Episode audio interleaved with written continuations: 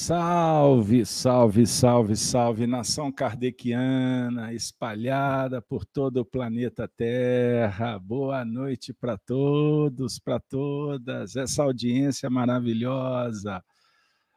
Sejam todos bem-vindos para mais uma live, transmissão ao vivo, direto da FEAC Minas, BH, Minas Gerais, Fraternidade de Estudos Espíritas Allan Kardec que nós tivemos a alegria de fundar no dia 1 de abril do ano de 2008. É isso aí, pessoal.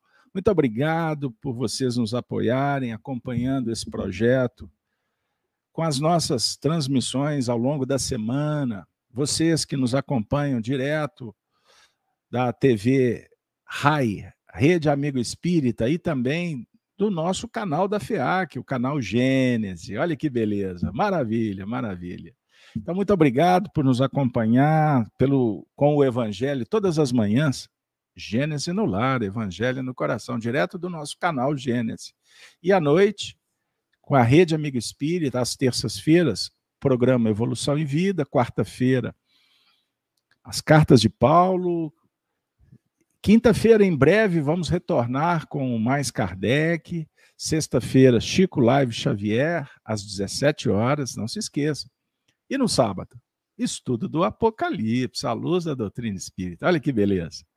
Então, nós temos aí um cardápio recheado de assuntos doutrinários, estudo do Evangelho, trazendo companheiros que integram o movimento espírita e compartilhando com todos oportunidade de estudo, é o conhecimento. Lembrando Jesus quando afirma no Evangelho de João, no capítulo 8, no versículo 32. Estão lembrados? Ah, eu sabia. Conhecereis a verdade e a verdade vos libertará. Com Kardec, Jesus, nós vamos seguindo em frente. Então, muito obrigado pela sua presença. De coração, muito obrigado. E, acima de tudo, a confiança por você estar nos recebendo na sua casa. Você que está com a sua namorada, seu namorado, seu companheiro, olha que beleza. Esse casal bendito, seus filhos, parentes, olha que beleza. Ou você que está em trânsito, nos acompanhando, olha aí, hein? cuidado, hein, pessoal, cuidado que você está dirigindo, não tire a atenção do volante, viu? É isso aí. Então, sem delongas, com muita alegria, nós estamos hoje, uma live especial, recebendo duas. Olha, elas vão ficar felizes. Duas garotas, duas queridas irmãs do meu coração. Daqui a pouco eu anuncio. Mas antes, vamos fazer aquele momento especial que todos nós aguardamos. A nossa oração para iniciar o encontro da noite. Vamos lá? Vamos esvaziar a mente, sentar confortavelmente, se posicionar da melhor maneira. Vamos pausar a respiração com harmonia, com carinho. Vamos fazer aquele momento do silêncio interior. Esvazia a mente. Está na hora de pensar, está na hora de sentir. Sentindo a presença de Deus na nossa vida, a presença dos amigos espirituais que nos abraçam, nos acolhem, cuidam. Obrigado, Senhor, pelo dom da vida. Obrigado, Senhor, pelos amigos. Obrigado pela família. Obrigado, Senhor, pelo alimento o pão que sustenta, a verdade que liberta. Obrigado, Senhor, pelo vestuário, pelo livro, pelos recursos, pela profissão, pela tarefa. Obrigado, Senhor, pelo intercâmbio, pela socialização. Obrigado, Senhor, pela semeadura e agradecemos também pela colheita. Obrigado, Senhor, pela intercessão dos espíritos que nos tutelam. Obrigado pelos parentes espirituais que nos visitam. Que celebração esplendorosa. Saudosos e agora nos sentindo pertencentes a essa comunidade que sabe que estamos na luta e por isso nos apoiam, nos incentivam. Obrigado pela luz que é espargida nos lares. Obrigado pelo remédio que está sendo colocado nas nossas águas, a magnetização necessária para as terapêuticas que carecemos. Pedimos, Jesus, que esteja na nossa casa, no nosso coração. Que o ambiente seja saturado pelas forças superiores, que sejamos protegidos, para que o nosso esforço não seja em vão, para que a gente consiga chegar ao final sem interrupção. E no plano da renovação, obrigado, Senhor. Obrigado pela oração. Obrigado, Senhor, pela ação caridosa. Obrigado, Senhor, pelas flores que são distribuídas, que ornamentam os nossos lares, por essas mãos dadivosas que te representam, com nobreza, com sutileza. Obrigado, Senhor, pela beleza, pela beleza espiritual. Obrigado, Senhor, e assim pedimos permissão para receber as nossas convidadas e que elas possam ser envolvidas, de sorte que elas possam trazer uma mensagem que favoreça todos nós necessitados, mas também amigos, acolhedores, bem ao estilo das Minas Gerais, pois somos mineiros, uai. E assim, obrigado, Mestre Jesus. E ao patrono espiritual da FEAC, Allan Kardec, a nossa gratidão eterna por tanto, por tanto carinho, por nos acolher nessa escola. Obrigado.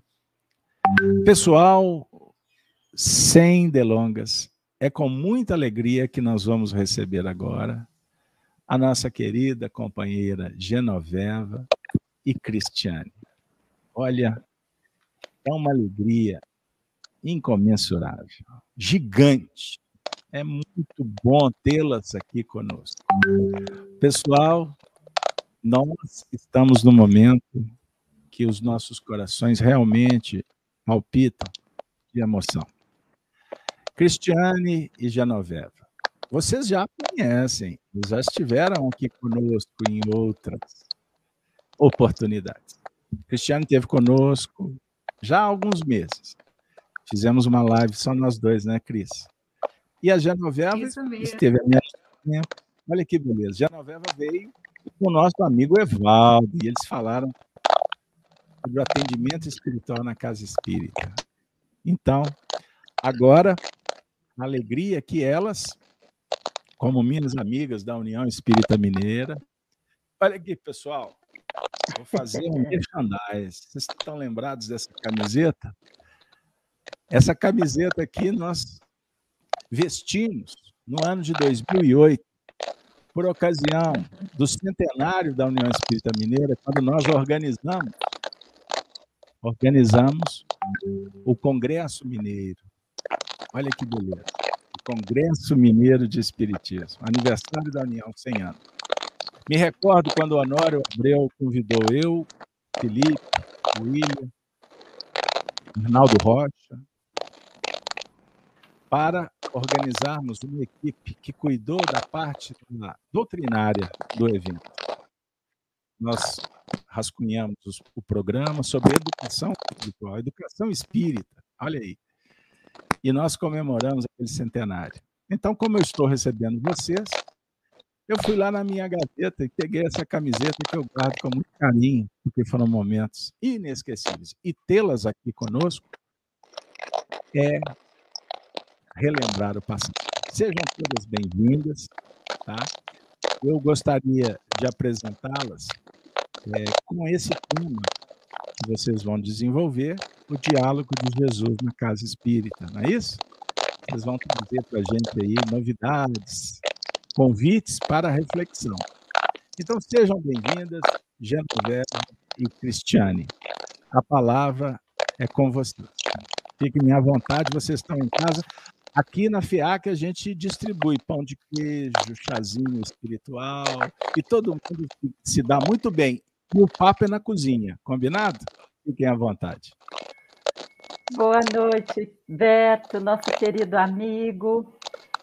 É, como você já disse, eu sou Genoveva Moraes. Atualmente, nós estamos coordenando a área do atendimento espiritual da União Espírita Mineira e do COFENG. E nós queremos agradecer à Rede Amigo Espírita, o canal Gênese e todos aqueles que nos acolhem no coração nesse instante. Vou deixar minha amiga Cristiane se apresentar e depois a gente inicia a nossa fala.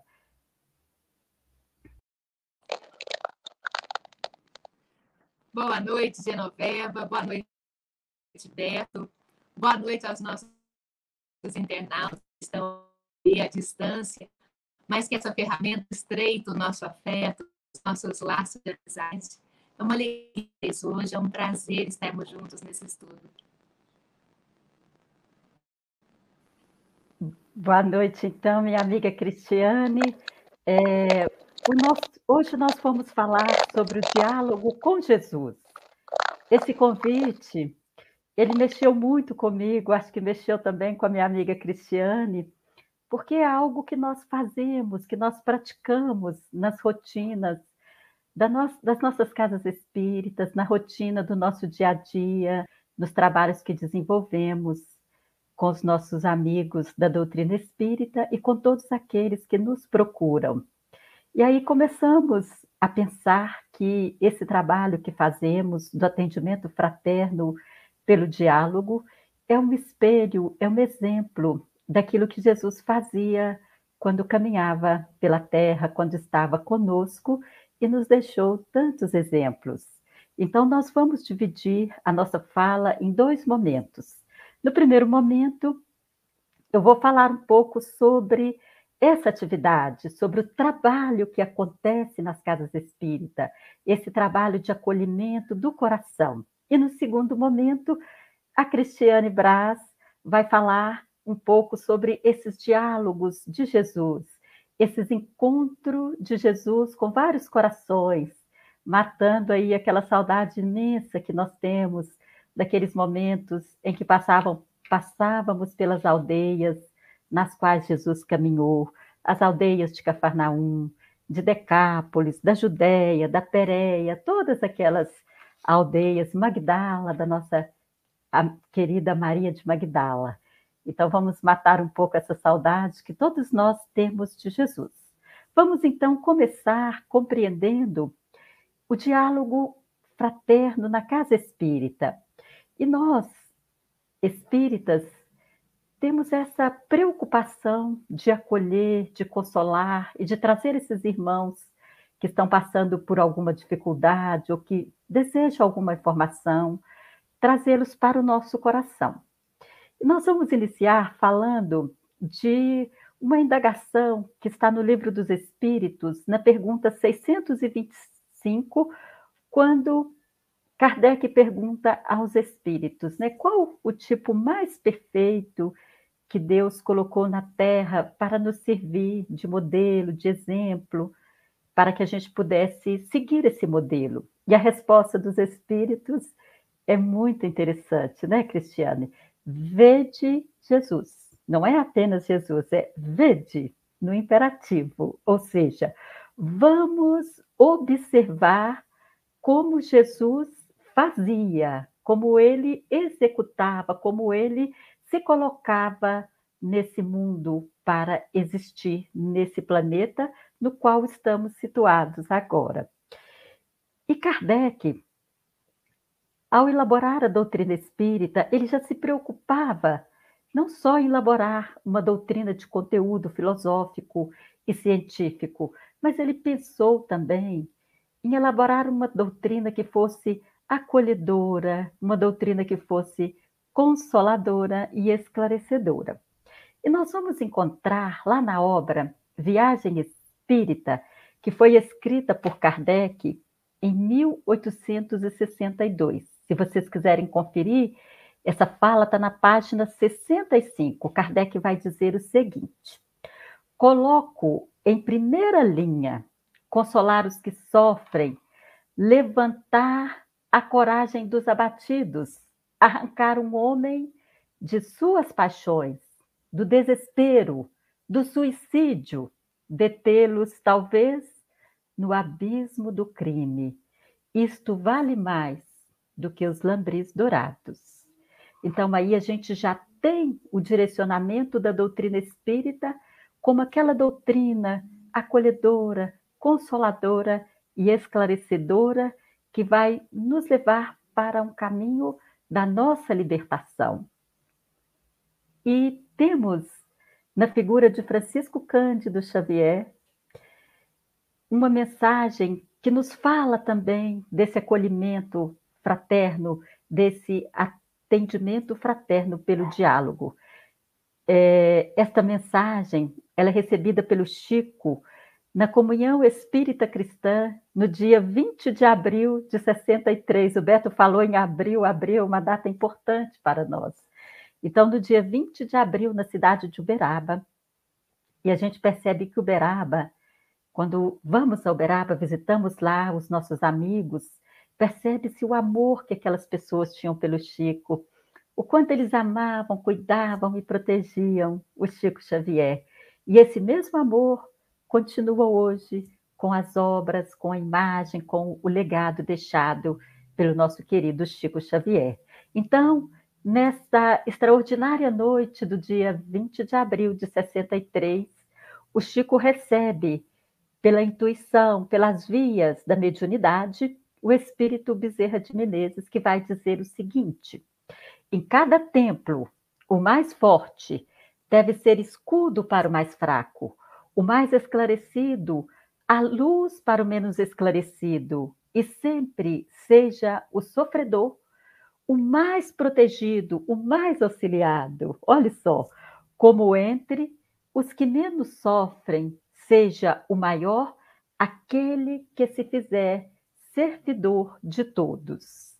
Então, nós vamos perceber nessas falas de Jesus, de Kardec e do nosso querido Francisco Cândido Xavier, nessa mensagem lá na cidade na qual ele escolheu para passar o resto de sua vida, esse exemplo, esta diretiva para nós espíritas praticarmos em todos os lugares esse acolhimento do coração. Então, nós acolhemos as pessoas de várias formas. Acolhemos em várias atividades que são realizadas na casa espírita, pela área do atendimento espiritual, que vai compor por um conjunto de atividades que funcionam de forma integrada e coordenada para acolher, para amparar, para trazer essas pessoas para o nosso coração. Então, nós temos atividades de recepção, atividades de aplicação do passe, atividade de explanação do Evangelho à luz da doutrina espírita, atividades de irradiação mental, que é um efeito da prece, temos o Evangelho no lar e no coração, temos visitas, são várias atividades que funcionam de forma integrada para esse acolhimento. E temos o atendimento fraterno pelo diálogo, inspirado nos diálogos do Cristo, que é o tema desta noite que nós vamos discorrer. Então, o que é esse atendimento fraterno pelo diálogo? Esse atendimento, ele tem a finalidade de acolher as pessoas de forma fraterna e solidária, mas não é de qualquer forma. Nós atendemos dentro dos princípios do Evangelho à luz da doutrina espírita, ouvindo, orientando essas pessoas com respeito, com atenção e com humildade. Esse acolhimento, ele decorre desse compromisso de amor para conosco, para com Deus e para com o nosso próximo. Isso porque muitas vezes nós, cada um de nós, precisamos de alguém que possa nos escutar, mas não é uma escuta qualquer, que possa nos escutar, nos acolhendo, sem fazer, sem fazer julgamento, sem nos julgar, sem nos dizer que estamos errados, sem nos apontar o dedo, mas uma escuta qualificada, uma escuta nos padrões da escuta do Cristo. Então, nesses momentos, é muito importante encontrarmos pessoas preparadas, pois não é uma conversa qualquer, é essa conversa qualificada na qual os nossos atendentes, aquelas, aquelas pessoas que se colocam para esta tarefa, elas são treinadas para ouvir. E essa qualidade, essa faculdade de ouvir e de escutar é uma faculdade muito rara em nós. E por mais que a gente pratique essa faculdade de ouvir, muitas vezes nos encontramos em dificuldade para praticar essa escuta do coração. Então, para que nós possamos ouvir o outro que nos traz os, a sua problemática, que nos traz os seus desafios, é fundamental que possamos fazer silêncio no coração, que possamos suspender os nossos julgamentos, os nossos conceitos e os nossos pré-conceitos, para que a partir desse momento, a partir do momento que eu estou diante do outro, eu possa estabelecer uma relação profunda de acolhimento pelo coração. E como é que nós treinamos essa capacidade? Como é que nós treinamos esses atendentes? Temos a doutrina que nos direciona, o Evangelho de Jesus, que é a nossa diretiva.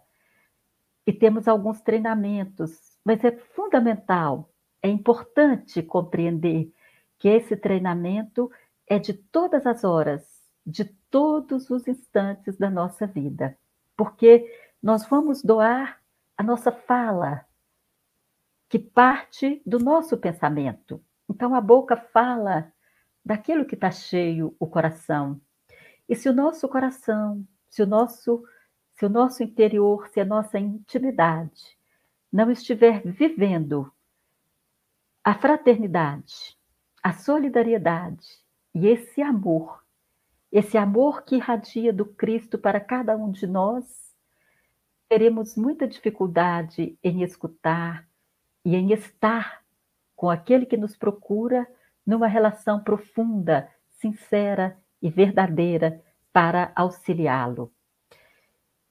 Então, espero que tenha ficado claro essa forma de treinamento é a nossa própria transformação. Para que possamos ser um atendente fraterno, é preciso nos colocar em primeiro plano a serviço dessa nossa transformação íntima no modelo que nos é fornecido, que nos é que nos foi deixado por Jesus.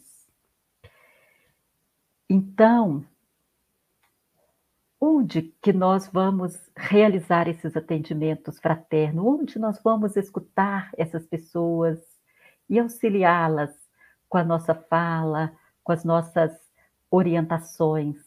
Não é dar conselho, é orientar a partir daquilo que a pessoa vai trazer para nós. Então, o atendimento fraterno não é um aconselhamento, não é um confessionário onde a pessoa vai para falar segredos, ela até pode dizer, mas não temos esse objetivo. E os atendentes, ao escutar esses segredos, baseado nessa vivência da solidariedade, da fraternidade, do respeito, do amor, ele vai saber direcionar e dizer que não precisa de entrar em detalhes que não são necessários para essa ajuda. Então, nós vamos realizar esse atendimento, esse acolhimento, onde estiver as pessoas necessitadas. Pode ser na casa espírita que tem uma estrutura boa, uma estrutura adequada para essas conversas, mas pode ser também num hospital, pode ser num lar, caso a pessoa esteja acamada, pode ser de forma física nesses ambientes, ou pode ser também por meio das ferramentas virtuais.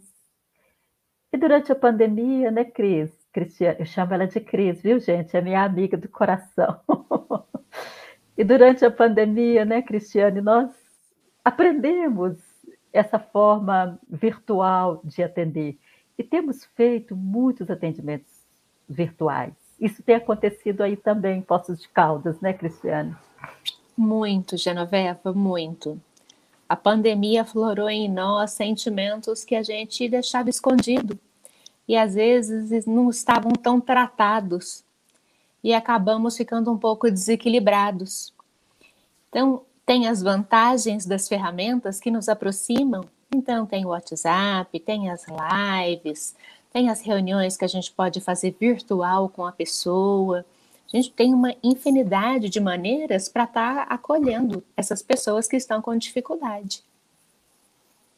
Ótimo. Então, né, de qualquer forma que nós vamos atender, seja físico ou seja no virtual, é, é importante que essa pessoa ser atendida, que ela possa expor livremente o seu coração, a sua problemática, aquilo que lhe aflige, ou aquilo que ela veio buscar nessa relação do atendimento fraterno pelo diálogo. E é importante que seja em caráter privativo e sigiloso. Nós garantimos, em qualquer circunstância, o sigilo dessas conversas, desses atendimentos. É, então, haverá sempre esse acolhimento, haverá sempre esse espaço para que essa pessoa que precisa de uma conversa, que precisa muitas vezes até desabafar, ela possa ter a certeza de que esse, essa conversa ficará entre ela e aqueles que a atenderam, que pode ser também uma só pessoa ou pode ser em duplas, em co-atendimento. São possibilidades que têm sido utilizadas e têm dado muito certo. Então, vamos pensar quem faz esses atendimentos. Quem são as pessoas que se colocam à disposição para atender aqueles que procuram a casa espírita? Então, nós vamos pensar que o atendimento fraterno ele não é uma atividade profissional não precisa de ter nenhuma qualificação profissional, não precisa de ser psicólogo, não precisa de ser assistente social, não precisa de ter nenhuma profissão. É, são pessoas que conhecem a doutrina espírita, que têm esse treinamento, essa capacitação, mas acima de tudo, que tenha a vivência do evangelho em sua vida. E Kardec vai nos dizer lá no livro dos médiuns, no capítulo 3 da primeira parte, no item 30, que, o, que esse atendente, nós utilizamos para qualificar o atendente, essas palavras de Kardec, que é o verdadeiro espírita, ou seja, o, o espírita cristão, e ele jamais deixará de fazer o bem, de lenir corações aflitos, de consolar, de acalmar desesperos, operar reformas morais. Essa a sua missão. É nisso também que ele encontrará a satisfação real. Então veja que nesse conceito Kardec traz a ideia de que nós, os atendentes, precisamos de operar essas reformas morais em nós. É claro que nós não vamos encontrar apenas santos, né? mas pessoas que se esforçam para transformar. E essas pessoas elas são treinadas, preparadas para acolher, consolar, esclarecer, orientar sobre as questões trazidas. Então, vamos pensar, né? Para quem seria esse atendimento fraterno? Quem deve buscar essas orientações, deve buscar esse atendimento fraterno? com na casa espírita ou nos grupos que estão atendendo virtual, grupos de pessoas espíritas.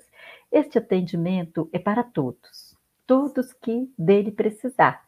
Inclusive, é importante registrar que esse atendimento ele precisa ser estendido às pessoas que trabalham na casa espírita, aqueles que compõem os grupos espíritas, que estudam, é, muitas vezes se percebem pessoas ali na casa espírita que estão com problemas e vão em outros lugares para buscar o atendimento.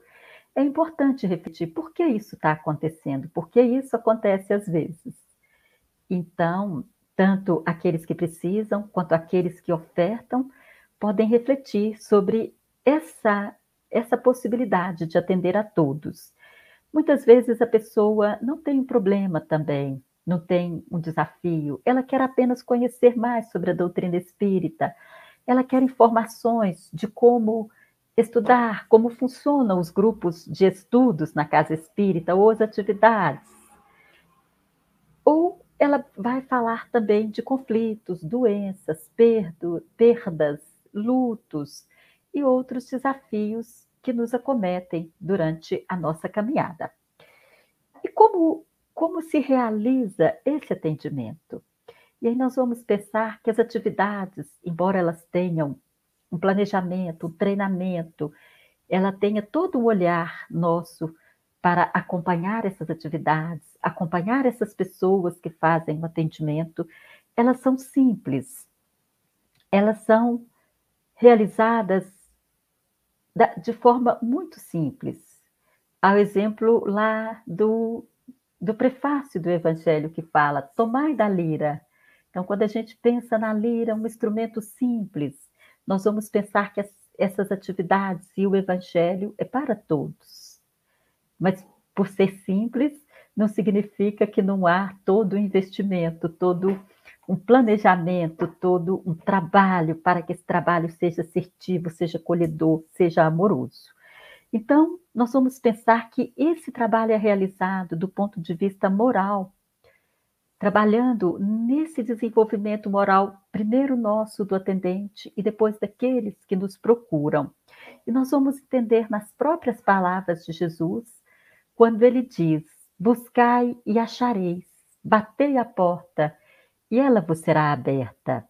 Então, essa passagem lá no Evangelho, segundo o Espiritismo, no capítulo 25, ela nos diz que Jesus, ele faz tudo por nós. Ele continua nos acolhendo com todo amor. Mas é muito importante que nós também façamos a nossa parte.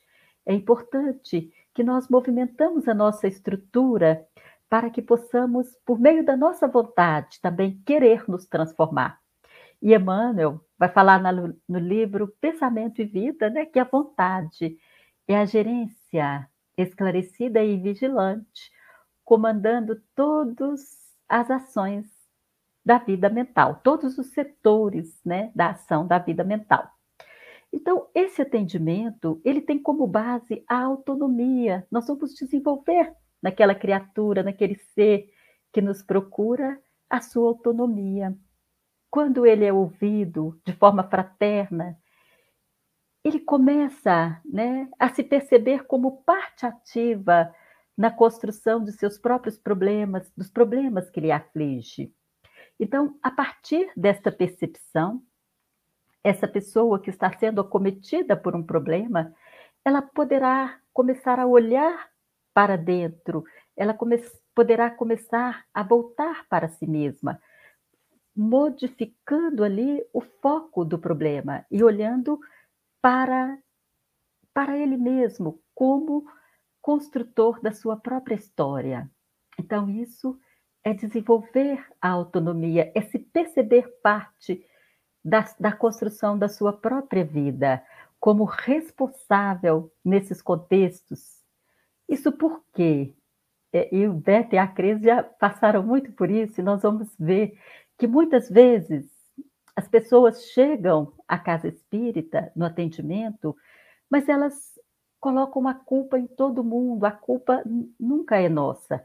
E nós também, muitas vezes, nos colocamos nesse lugar de achar que a culpa está sempre no outro, está sempre no governo, está sempre no frio, no calor, mas nunca em nós. Então, o, o, o nosso papel como atendente fraterno é responsabilizar o sujeito pela sua própria vida, pela condução da sua própria vida. E aí, aconteceu todos esses desafios. Mas e agora? O que você vai fazer com isso? Então, após escutar a pessoa, é claro que nós vamos legitimar essa dor com muito amor, com muito respeito, com empatia porque mesmo ela colocando a culpa no outro, ela não está se percebendo, ela está passando por uma dor. Então, esse é o nosso papel de legitimar essa dor, auxiliar para que possamos compreender as nossas escolhas e para ser o protagonista da nossa própria vida, construindo e reconstruindo a nossa própria história, sendo autores da nossa própria história. E aí nós vamos ver aqui a ferramenta que nós utilizamos para direcionar todos os nossos atendimentos, porque não somos profissionais, não utilizamos dos contextos profissionais para esse auxílio. Nós temos como ferramenta por excelência esta obra, o Evangelho segundo o Espiritismo. E essa questão que nós falamos de responsabilizar, Kardec vai tratar aqui no capítulo 5, no item 4, ele vai dizer que o homem, né, ao invés de se responsabilizar por suas aflições, ou dizer que deve apenas a si mesmo as suas aflições, as aflições que podem ser as atuais ou as aflições anteriores, nós sempre colocamos, né, em grande número, nós colocamos a culpa no outro. Ou seja, Kardec fala, o homem é em grande número de casos o causador de seus próprios infortúnios. Então, nós mesmos produzimos os problemas, os infortúnios, as vicissitudes. E se nós os produzimos, nós também podemos transformá-los. E é isso que Kardec está falando para nós. Mas em vez de reconhecê-lo, acha mais simples, menos humilhante para sua vaidade acusar a sorte, a providência, a má fortuna, a má estrela, ao passo que a má estrela é apenas a sua incúria.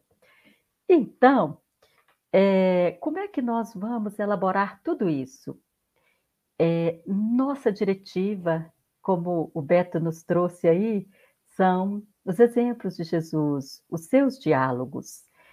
E nós vamos, então, nesse segundo momento, é, convidar a Cristiane Brás para que ela traga para nós alguns diálogos do Cristo, onde ele deixou como exemplo para nós, para que nós possamos repetir esses diálogos, auxiliando as pessoas que, procuram, que nos procuram nas casas espíritas. Pode ser, Cristiane? Claro, Genoveva. Estava muito gostoso aqui ouvir as suas reflexões acerca do atendimento fraterno. E a gente entende que a nossa diretriz, nossa norma de conduta, o nosso roteiro tem que ser o Evangelho segundo o Espiritismo. E a gente vai encontrar no Evangelho muitas falas de Jesus, muitos diálogos de Jesus com várias personalidades que cruzaram seu caminho enquanto ele esteve aqui conosco. O Livro dos Espíritos, na questão 625, diz para nós que nós temos um modelo e guia, um roteiro que permite que a gente siga com segurança nesta encarnação. E é uma simples, simples letrinha, né? Jesus, uma palavra que traduz para nós como conduzir. Ele é o farol das nossas almas. É através dos seus ensinamentos que nós vamos burilar as nossas almas e oferecer um pouco de ressonância às almas caídas do nosso entorno, aqueles irmãos que estão em um pouco mais de dificuldade do que nós. Sabemos que em dado momento nós precisamos desse atendimento fraterno, em outro momento, nós vamos poder auxiliar o irmão que está necessitando desse diálogo. Na vida, todos nós estamos em aprendizado. E para facilitar o nosso entendimento, a gente vai entender como Jesus nos disse e como que foram as suas pregações. A gente vai recorrer ao livro Boa Nova, da psicografia de Chico Xavier, da Lavra do Espírito Humberto de Campos, ele diz para nós que Jesus estava pregando no lago, como fazia muitas vezes, e os seus ensinamentos estavam ajudando a muitas pessoas. Jesus falava de coisas que eles nunca tinham ouvido, que eles nunca tinham parado para pensar. E as palavras de Jesus, a entonação que Jesus dava para cada situação da vida, calava fundo nos seus corações. trazia conforto, trazia entendimento, trazia alento. E era tudo muito diferente daquilo que eles conheciam. E algumas pessoas não entendiam muito bem aquilo que Jesus queria dizer. E às vezes, meus amigos, nós temos essa postura diante de coisas diferentes que se acercam na nossa vida, né? Situações, pessoas que pensam diferente que nós, que têm uma atitude diferente da nossa. E às vezes a gente fica meio ressabiado com aquilo não sabe muito bem como agir. Humberto de Campos diz que a verdade deles era diferente da verdade de Jesus. E vamos entender essa verdade entre aspas. A verdade ela é muito única. Cada um vai entender aquilo como certo, como verdadeiro, de acordo com as vivências anteriores que já teve, de acordo com como foi levando essa existência atual, aquilo que ele aprendeu, aquilo que ele acredita, do jeito que cada um dá conta de enxergar a sua vida. E não dá para a gente dizer que o outro está certo ou errado. Ao meu olhar, pode ser que ele esteja errado, mas se a gente for olhar as vivências anteriores daquele irmão, o porquê que ele se tornou assim hoje, por que ele age dessa maneira, a gente vai compreender que ele tem os seus motivos. Ele age assim hoje porque ele realmente acredita que aquilo é o melhor que ele pode fazer. Talvez não esteja da melhor maneira para a maioria das pessoas, mas para o entendimento dele naquele momento, aquilo é o melhor que ele pode estar tá fazendo. E quando isso estava acontecendo, esse burburinho todo, enquanto Jesus fazia suas pregações, os apóstolos, os discípulos, todos que o seguiam, cada um tinha uma atitude diferente. Filipe e Simão Pedro, quando cruzavam com essas pessoas, pensavam diferente de Jesus, discutiam, batiam boca com essas pessoas. Pedro e André também discutiam com as pessoas. Tiago, ele já ficava no canto dele, ele ficava magoado, aborrecido de escutar aquela conversação que estava no ambiente. E Levi, Mateus, o Levi protestava diante de tudo que estava acontecendo. Até que num desses momentos, Felipe chega para Jesus e fala: Mestre, eles estão falando mal de ti, dos seus ensinamentos, tudo que o Senhor tem feito por eles, tudo que o Senhor tem ensinado, e eles ainda estão falando mal de ti, mestre.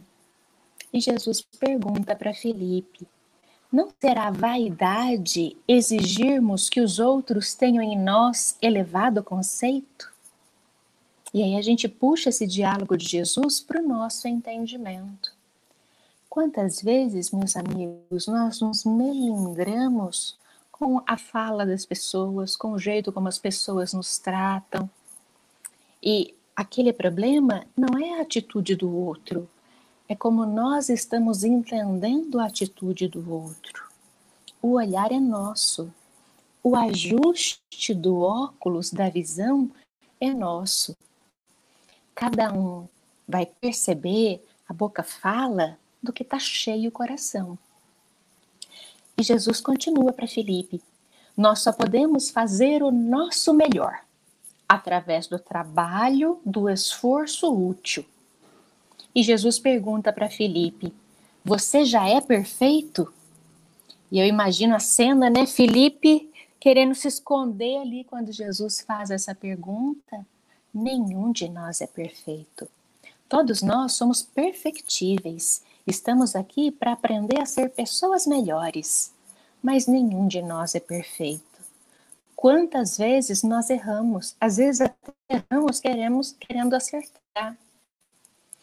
E Jesus, na sua infinita sabedoria e misericórdia, fala para Felipe: esquece o mal e trabalha pelo bem.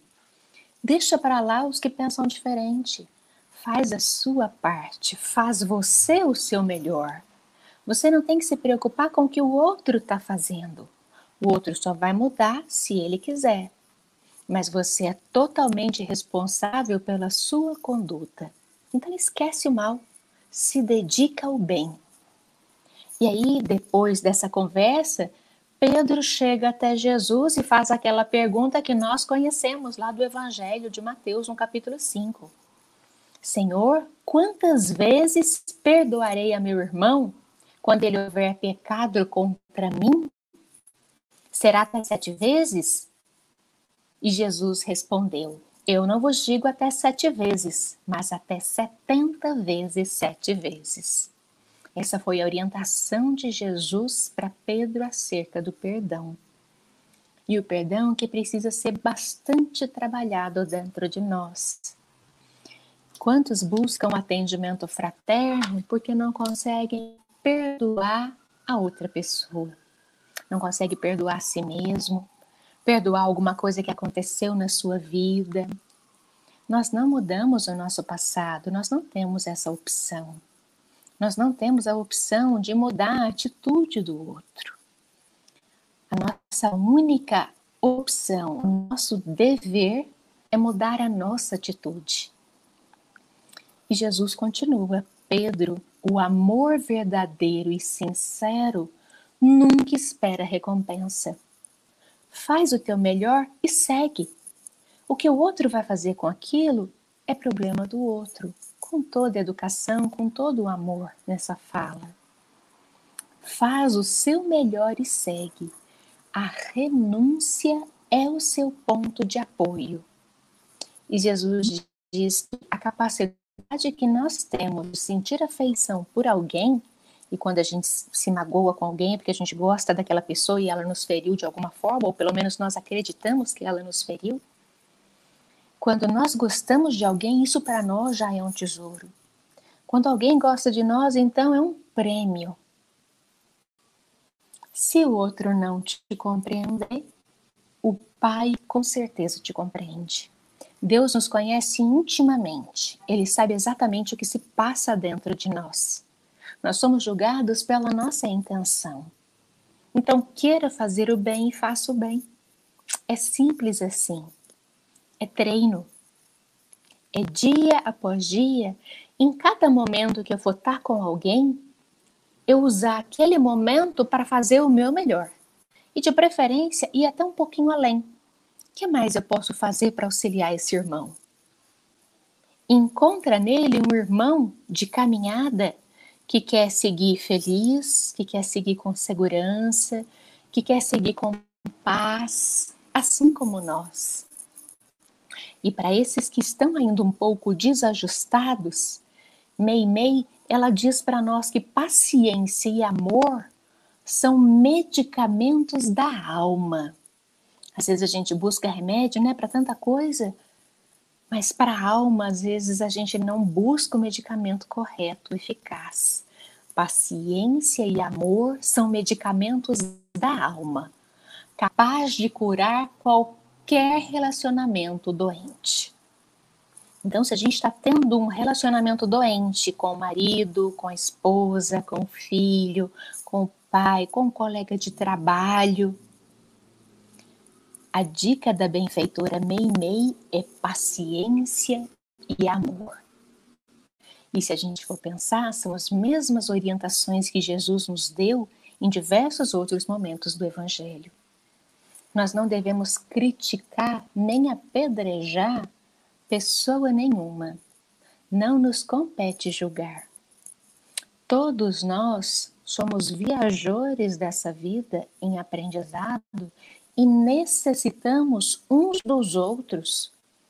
Todos nós temos sede de compreensão e fome de Deus.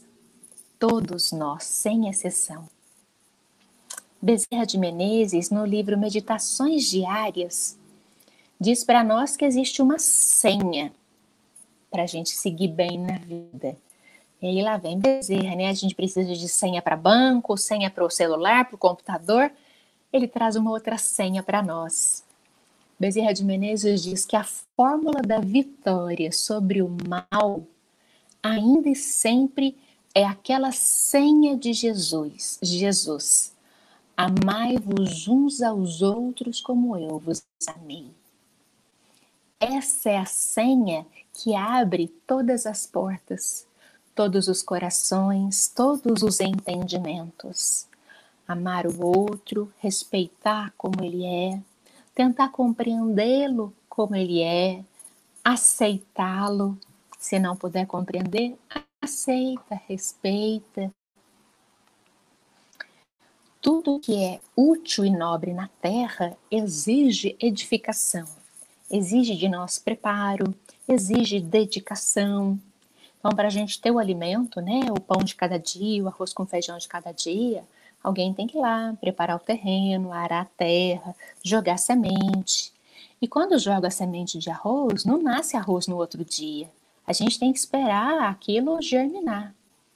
Então, quando a gente lança sementes do Evangelho de Jesus, das claridades que ele traz para nós no atendimento fraterno, a gente precisa entender que todos nós precisamos de um pouquinho de tempo para aquela lição germinar em nós, para ela dar flores, para ela dar frutos. Quando a gente vai estudar o Evangelho segundo o Espiritismo, para eu poder fazer isso, eu preciso de alguém que entenda como fabricar um livro, como conseguir matéria-prima. Para ter nossa profissão, que nos garante o ganha-pão, eu preciso de estudar, eu preciso de aprender com alguém, eu preciso de ter renúncia em vários momentos. Para tudo na vida é assim. Para nossa ascensão espiritual é da mesma maneira. Para nossa melhoria íntima, eu preciso me preparar, eu preciso me disciplinar, eu preciso treinar a minha mente no caminho do bem. Eu preciso de oração, eu preciso de vigilância, eu preciso desenvolver as virtudes que estão latentes dentro de mim através do trabalho útil no bem. E a gente já entendeu que o trabalho é toda ocupação útil. É quando eu movimento as minhas forças da alma, que eu uso as minhas mãos, que eu uso a minha boca, que eu uso o meu ouvido para ouvir. Tudo isso é um trabalho útil. E se a gente se fixar naquilo que nós temos de ruim, que nós ainda não conseguimos trabalhar dentro de nós, na culpa, no remorso, se sentindo pessoas muito vitimistas, né, inferiorizadas, nós não vamos crescer. A culpa, ela nos paralisa, ela nos prende ao chão. Vamos pensar quando Jesus encontrou com aquela mulher que era considerada adúltera e todos queriam apedrejá-la. Jesus foi até lá e falou: quem tiver sem pecado, que atire a primeira pedra. E todas foram saindo um a um, até que sobrou Jesus e a mulher. E Jesus falou para ela: Cadê aqueles que te condenavam, que queriam te tacar pedra? Ah, foram todos embora. Eu também não vou te tacar pedra. Vai e não peques mais. Ela errou, ela se arrependeu, ela vai reparar o seu erro, importante para nós é não cometer os mesmos erros. Vai e não peques mais. Passado ficou para trás, eu não posso mexer, mas todo mundo pode começar agora e construir um futuro diferente. Um futuro de mais harmonia, de mais amigos, de mais reciprocidade, de mais empatia com as pessoas. Aí sim eu vou me tornando uma pessoa melhor a cada dia. E, meus amigos, é necessário coragem. Coragem no caminho. Em alguns momentos, quando as provas apertam a nossa caminhada e fica um pouco mais difícil para nós, diante de tudo que a gente está vivenciando, toda vez que a gente ficar desanimado, ficar na inércia, opa, busca meios dentro de si de vencer essa tristeza e não permita que você fique parado nas sombras da inércia. O mundo precisa de movimento. O progresso precisa de movimento, de ação. Não adianta a gente ter todo o conhecimento que a doutrina espírita nos proporciona, o conhecimento dos ensinamentos do Cristo, de como eram os seus diálogos, como eu tenho que fazer no meu dia a dia, se eu fico acomodada, se eu fico na minha zona de conforto. Eu preciso me mexer e colocar em ação esses conhecimentos que já estão na minha mente. Precisa entrar em mim, mudar o meu ser e sair de mim. A nossa luz precisa brilhar de dentro para fora. É colocar a luz sob o alqueire, a luz que a gente aprende com Jesus, os ensinamentos de Jesus. Esse é o nosso objetivo. E qual é o objetivo da reencarnação? Está lá na questão 167 do Livro dos Espíritos. Expiação, aprimoramento progressivo da humanidade. Traduzindo, nós estamos aqui para progredir, para aprender e progredir. É para isso que nós estamos aqui reencarnados, que cada um de nós escolheu estar aqui hoje. E já que nós tomamos essa decisão, nós escolhemos isso de sã consciência, nós, ninguém nos obrigou, nós estamos aqui porque quisemos, vamos tomar conta da nossa encarnação e seguir adiante. Lançar a mão da charrua e arar a terra. É isso que nós precisamos fazer. E como que a gente vai saber se a gente está indo no bom caminho ou não? A gente vai ver se a gente está agindo de acordo com a lei divina, com a lei natural. A lei natural a lei de Deus, ela é a única que garante a felicidade para o homem. Quando a gente se afasta da lei de Deus, a gente vai ficando infeliz. A gente vai se retroagindo naquilo que nós nos preparamos no plano espiritual para vir fazer. Aí que os benfeitores espirituais muito bondosos conosco nos dão um chacoalhão, que é uma prova, uma expiação para nos colocar de novo naquele caminho que nós escolhemos para nós, que é a lei divina, a lei do amor, aquilo tudo que nós aprendemos no Evangelho. E aí algumas pessoas podem falar, nossa, Cristiane, mas como é que eu vou saber qual, qual que é essa lei divina? Como é que eu vou saber aquilo que eu me programei para vir realizar aqui na Terra? Tem jeito de saber isso? Onde que está escrita a lei de Deus? Na nossa consciência. Todos nós sabemos o que é certo e o que é errado. Lá no fundo, todos nós sabemos qual diretriz nós devemos seguir na nossa existência. Porque as leis de Deus estão escritas na nossa consciência.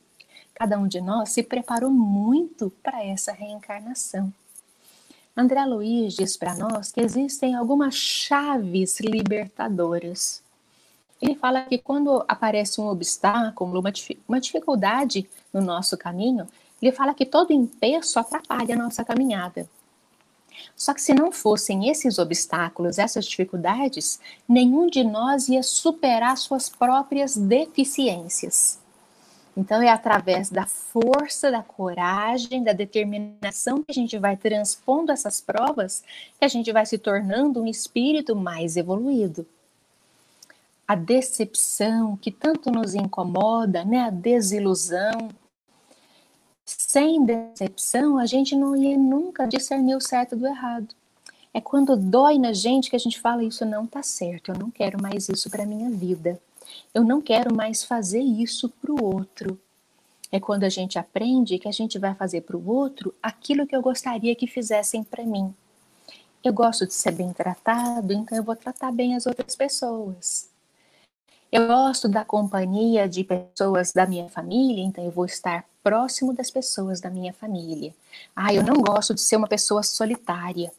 Eu me sinto muito sozinho em vários momentos da minha vida se coloca junto das pessoas, se coloca com humildade, com aquela pessoa que quer interagir sem nenhum interesse, que sente prazer verdadeiro, genuíno de trocar a afetividade, a fraternidade com o outro. Porque é bom a gente estar na presença dos outros, alimenta a nossa alma. Quando a gente fica doente e a doença ela nos fragiliza, é importante a gente passar por alguma enfermidade para que a gente possa dar valor e preservar a nossa saúde conscientemente. O nosso corpo é um instrumento que nós temos para levar até o fim a nossa existência né, nessa reencarnação. Então eu preciso cuidar muito bem desse instrumento. Da mesma forma, as tentações que aparecem na nossa caminhada para medir a nossa resistência para ver o quanto nós aprendemos, o quanto aquilo nos está sendo útil na nossa caminhada, no nosso dia a dia. E nos dias de aflição, mais uma vez a nossa querida Meimei, ela diz: medita na bondade de Deus. Ora e espera com paciência pela solução. Mas olha a dica da Meimei. Ela diz: medita, ora, conversa com Deus, escuta na sua alma a resposta que Deus quer te dar, mas trabalha, tra trabalha e serve para que tudo melhore. Conversa com Deus, medita, vê aquilo que está te incomodando, vê o melhor meio de sanar essa dor na sua alma. Entende o próximo como ele é, entende você como você é, com as suas limitações, com as suas qualidades, com tudo de bom que você já tem para oferecer. E mediante disso tudo, vai trabalhar pelo bem, pelo seu bem e pelo bem dos nossos irmãos. Pedro já disse para nós: o amor cobre uma multidão de pecados.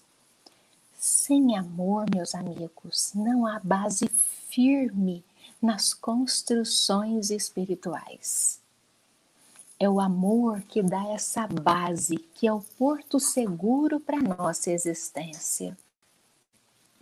E diante disso, qual que é o raciocínio espírita? É como que nós pensamos? Servir onde estivermos. Genoveva nos disse que o atendimento fraterno nós podemos fazer na casa espírita, no supermercado, na casa da pessoa, onde for. Servir onde estivermos e tanto quanto pudermos.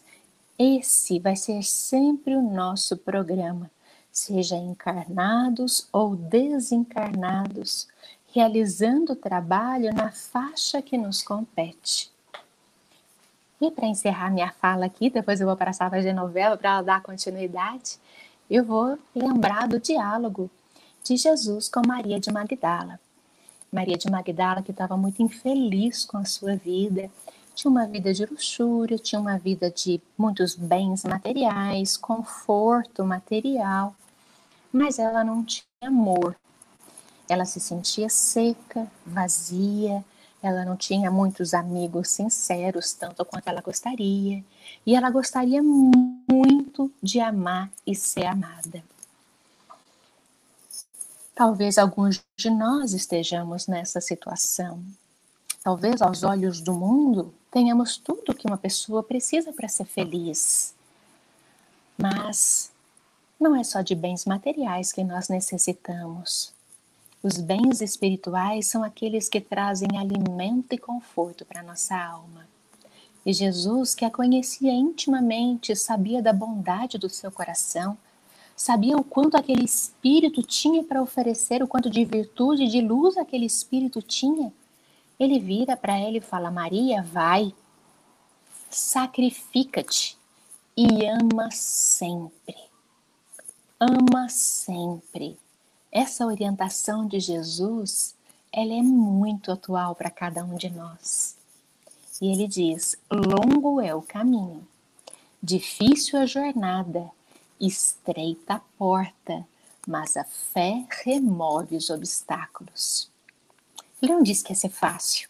Ele disse para ela que a porta era estreita, que ela ia ter que fazer a parte dela. E arremata dizendo: Nada temas, é preciso crer somente.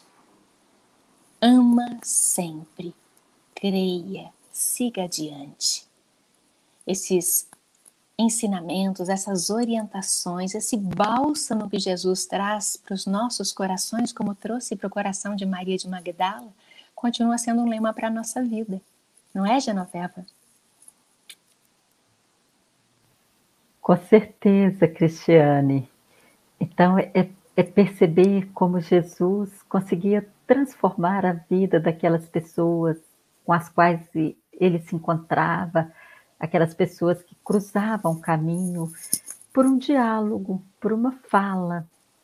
Mas não era um diálogo qualquer, era uma fala que escutava aquele coração, porque quando Jesus olhava para as pessoas, ele enxergava a pessoa que estava ali, mas enxergava todos os potenciais daquela pessoa, todas as habilidades e competências que estavam ali, de alguma forma, estagnada, mas que ao ser reconhecida por Jesus, essas habilidades se despertavam, que foi o que aconteceu com Magdala, com Maria de Magdala. Eu fico imaginando quanto amor, quanto acolhimento, quanta escuta Jesus colocou nessa relação com Maria de Magdala. E aí também temos o evangelista João vai falar sobre o encontro de Jesus com outra mulher. E por que é importante a gente trazer aqui os diálogos de Jesus com as mulheres? Porque naquela época as mulheres eram ainda mais oprimidas, porque elas não tinham um lugar, um reconhecimento social, elas eram proibidas de conversar, de sair, de estudar, de serem alfabetizadas. E Jesus, ele sai da Judéia e vai para a Galileia, mas ele resolve passar pela Samaria. E ao chegar, né, próximo, ele sente sede e fica ao próximo ao posto, ao poço, né, que era chamado de Fonte de Jacó. E nesse local ele se encontra com uma mulher samaritana. E ele pede para essa mulher água. E ela, no início, ela recalcitra, porque era muito estranho um homem judeu se dirigir a uma mulher, e principalmente uma mulher samaritana. E ela diz para ele: Como você me pede água, sendo eu samaritana, mulher? E Jesus fala para ela: Se tu soubesses quem lhe pedes, né? você daria de beber. E ele estabelece com essa mulher um diálogo tão profundo e tão verdadeiro que ele vai dizer para ela que aquela água que ele está ali, que eles estão falando, aquela água que ela está retirando, ela mata a sede, mas que a pessoa volta a ter sede, mas que a água que ele oferecia, ela matava a sede para sempre porque era a água da fonte viva que jorra para sempre.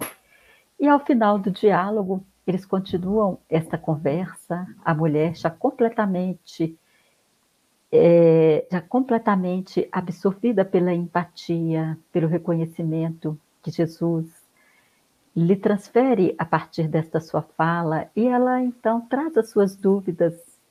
Mas será que nós, nós os samaritanos, acham que nós podemos orar nesse monte, mas os outros acham que a oração tem que ser no monte de Jerusalém. Onde é que devemos orar? Então, naquele momento, eles ainda, e hoje ainda, eles entendiam que Deus estava em lugares, em lugares determinados. E Jesus traz para ela uma lição extraordinariamente bela e diz para ela que chegará o tempo em que Deus será adorado em espírito e em verdade. E essa mulher se transforma completamente com esse reconhecimento, com esse olhar de Jesus para ela. E ela não se transforma apenas a si, mas ela transforma também o meio onde ela está. Porque quando uma pessoa se transforma, ela também consegue levar essa transformação para o meio.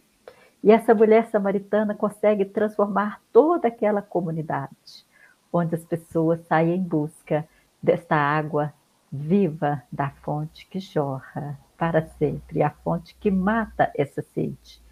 Então a gente pode pensar em várias possibilidades né, dessa fonte, essa possibilidade de enxergar Jesus, essa possibilidade de encontrar as verdades, de encontrar a verdade, de buscar o Evangelho como nossa diretiva. Então, o atendimento fraterno pelo diálogo é esse enxergar o outro, assim como você disse, Cris, em suas potencialidades, com suas habilidades, com as suas competências, e auxiliá-lo a se perceber nessas competências, nessas habilidades que ele pode desenvolver, desenvolvendo também a sua autonomia, se libertando des, desses desafios e enfrentando a sua construção histórica, para que ele possa direcionar para o caminho do bem, para que ele possa se perceber, olhar para dentro de si, ao invés de olhar de fora, achando que é vítima, que a culpa é sempre do outro, é assumir, não para que a culpa seja o peso. Então vamos pensar, não pensar na culpa, mas na sua responsabilidade na construção da sua própria história. Esse é basicamente a trajetória do atendimento, o objetivo de colocar o sujeito no seu, na sua responsabilidade, na condução e na direção da sua própria história. É isso, Beto? Chegou aí para. Eu fiquei aqui imaginando aonde que eu vou encaixar aqui. E eu falei assim: não, eu tenho que ficar bendito fruto entre elas. que ótimo, pessoal. Muito obrigado, muito obrigado pela presença, pelo carinho, pela leveza da mensagem, é, por esse momento de pura fraternidade. Enquanto vocês falavam, naturalmente eu disse que eu ia recordar porque falam por aí que quem tem passado tem história, né? E eu estava lembrando, Genoveva, quando você veio aqui na minha casa com a Ercília, lembra? Que a gente estava rascunhando aquelas apostilas, aquele material. Foi um momento muito bom, muito gostoso, que a gente aprendeu bastante, fizemos, estreitamos laços de amizade. Foi um período muito pródigo. E nesse momento, trazer vocês para o nosso espaço para conviver com essa comunidade de estudiosos, almas queridas que estamos aqui todos os dias. É, é muito bom, é muito bom.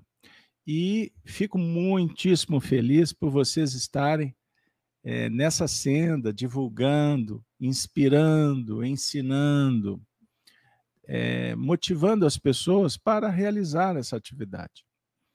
Então, eu me recordo quando a gente desenhou, eu gosto de lembrar, e quanto mais velho, mais a gente lembra, né? Diz que os velhos, os idosos, repetem muitas histórias, porque não sei se porque falta repertório, mas quantas vezes passeando pelas Minas Gerais a gente falava sobre a trajetória educativa na casa espírita. E essa trajetória é, um, é uma história belíssima que todos constroem, todos estão realizando. E cada etapa dessa trajetória, nós temos vivências que vão, na verdade, nos dando base para continuar em busca desse mundo melhor. Então, eu escutei não, não precisa de personalizar, mas um querido amigo espiritual disse assim, lembrando Kardec, primeira frase do capítulo 18 do livro é, A Gênesis, os milagres e as predições, no capítulo intitulado Os Tempos São Chegados, os Sinais dos Tempos, quando Kardec diz assim: somos informados em todas as partes que estamos entrando no período da regeneração. E a regeneração é gerar, gerar uma nova humanidade. Então é muito bom estar com vocês, porque vocês estão representando essa nova humanidade. Num diálogo simples, engrinaldado por muito amor, sugerindo virtudes, convidando para a sabedoria e o esforço que temos que fazer também para contribuir para o nosso semelhante, caminhar também da maneira mais objetiva e eficiente. Então, diálogo fraterno é um dos aspectos dessa tarefa maravilhosa. Nós, em Espiritismo, que, que o Espiritismo baseado numa filosofia do diálogo, Platão é um precursor do espiritismo como Sócrates. É diálogo. O aprendizado se dá pelo diálogo com Jesus. E vocês trouxeram com muita riqueza de detalhes, inspiradas pelos espíritos, por exemplo, Meimei, Bezerra, Humberto de Campos, em livros que precisam ser estudados por nós. Porque eles colocam na prática o que seria o melhor diálogo, porque é Jesus. Então, Genoveva, parabéns quando você falou das, do aspecto filosófico no início, que o, o atendimento não é confessionário, não é julgamento, é um papo muito agradável em que as pessoas precisam ser ouvidas. Na sociedade a gente não tem tempo para o outro. Então, quando o indivíduo chega no centro espírita, ele não está ali para a gente dizer que ele está errado, que a vida dele. Não, não, ele está ali porque ele precisa só de carinho. Vou contar uma história para vocês para a gente caminhar para o fim. Arnaldo Rocha, marido da Meimei, né? amigo de Chico. Quando Emmanuel designou a tarefa para ele dialogar com os espíritos, pelo médium Xavier, nas atividades, que inclusive redundou na fundação do Centro Espírita Meimei, em Pedro Leopoldo, Arnaldo disse assim: Mas Chico, cheguei agora no Espiritismo. Eu não tenho formação, eu não, eu não fiz o ESD. Eu não, não, não eu, eu sou, eu tô cru. Aí Chico falou assim: Emmanuel está dizendo que ele vai te guiar. Ele vai pôr a mão na sua testa para que você converse com os espíritos. Arnaldo me contou que a primeira conversa com os espíritos foi uma tragédia. Porque ele já logo queria dizer que o espírito estava errado, que é isso, que é aquilo, e dar aquele sermão. Terminou. Aí o Chico chamou e disse: Naldinho, os espíritos precisam de amigos. Nem todos estão prontos para saber que são espíritos. Estão desencarnados, eles precisam de amigos. Aí eu vou dar um outro elemento cultural para vocês. E para ajudar, Meimei ditou um livro chamado Pão Nosso, usado nas evangelizações. Você sabe por que, que esse livro foi escrito? para adocicar Naldinho, porque Arnaldo cismou de conversar com os meninos também. E o Arnaldo era general, poxa. Então vejam bem o carinho que os espíritos aplicam na metodologia da paciência e, acima de tudo, da oportunidade. Então, Cris, o diálogo com a mulher adúltera, o diálogo com os apóstolos, que eram seres humanos, que representam as nossas fragilidades. É um papo querido, amigo, mineiro, inclusivo, pra, plural, para todos. Porque não importa o nosso nome, a nossa veste, de onde viemos, importa que somos irmãos. Olha, eu vou pedir para os espíritos não me designar ficar trazendo o pessoal da União Espírita Mineira, porque senão eu vou derreter toda a live. Porque é uma história de mais de 20 anos de trabalho que eu guardo com muito carinho. E desejo a vocês que vocês sejam felizes, representando essa casa maravilhosa, a casa que tem como mentor João Batista, que é o precursor dos novos tempos. Então, o trabalhador da União Espírita Mineira tem um compromisso com o precursor, que é preparar para que Jesus adentre nos nossos corações.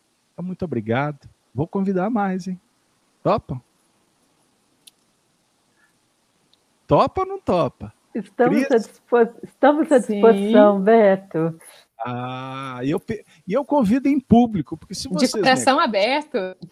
É, não é nos bastidores, não. Então, querida Genoveva, eu vou te pedir para que você mande um abraço, Cris, enderece um abraço para toda a equipe do atendimento fraterno do COFENG, de todas as regiões. Temos amigos espalhados nos conselhos regionais, nas AMES, nas cidades e que nós possamos manter sempre unido o nosso ideal, juntos, coração, quanto mais podemos, fazer mais, então vamos estar junto. E Genoveva, para a gente despedir, que Meimei te inspire que você faça a prece final por nós. Topa? Por favor. Com muita alegria.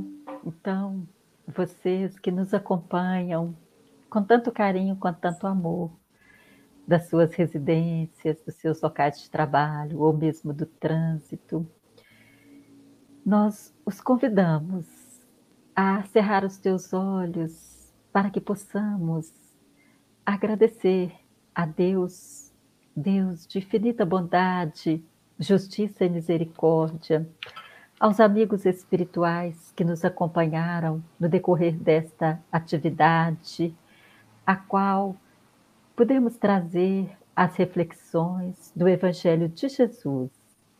E rogamos a Deus e aos bons espíritos, o anjo guardião de cada um de nós, que possa nos auxiliar a internalizar esses ensinamentos para que eles possam efetivamente fazer parte da rotina da nossa vida, para que possamos, ao ouvi-los, ao pensar sobre os ensinamentos do nosso amado Mestre Jesus, possamos colocá-los na prática de cada ação, de cada atividade e perante cada coração que estiver perante nós nesta relação com o outro, conosco e com Deus, nosso Pai.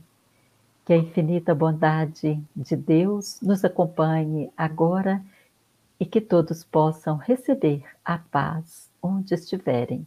Que assim seja. Ai, com muita alegria, nós vamos nos despedir de vocês todos, família Gênesis, família Rede Amigo Espírita, que nós possamos, nesse momento, com o coração pulsando em gratidão e em amor, pedir a Deus, então, que nos abençoe para que os nossos projetos perpetuem enquanto for da vontade do alto. E vocês que nos receberam na sua casa, onde você se encontra, aproveito ainda para convidá-los. Amanhã, quarta-feira, é o dia do estudo das cartas de Paulo, com a minha responsabilidade, às 19h30. Venha participar conosco. E eu encerro com a saudação dos cristãos dos primeiros tempos. Ave Cristo. Ave Cristo. Ave Cristo sempre. Um beijo, um abraço fraterno para você. Fique bem com saúde, em paz. Fique conosco. Que todos estejamos com Jesus. Até a próxima. Boa noite.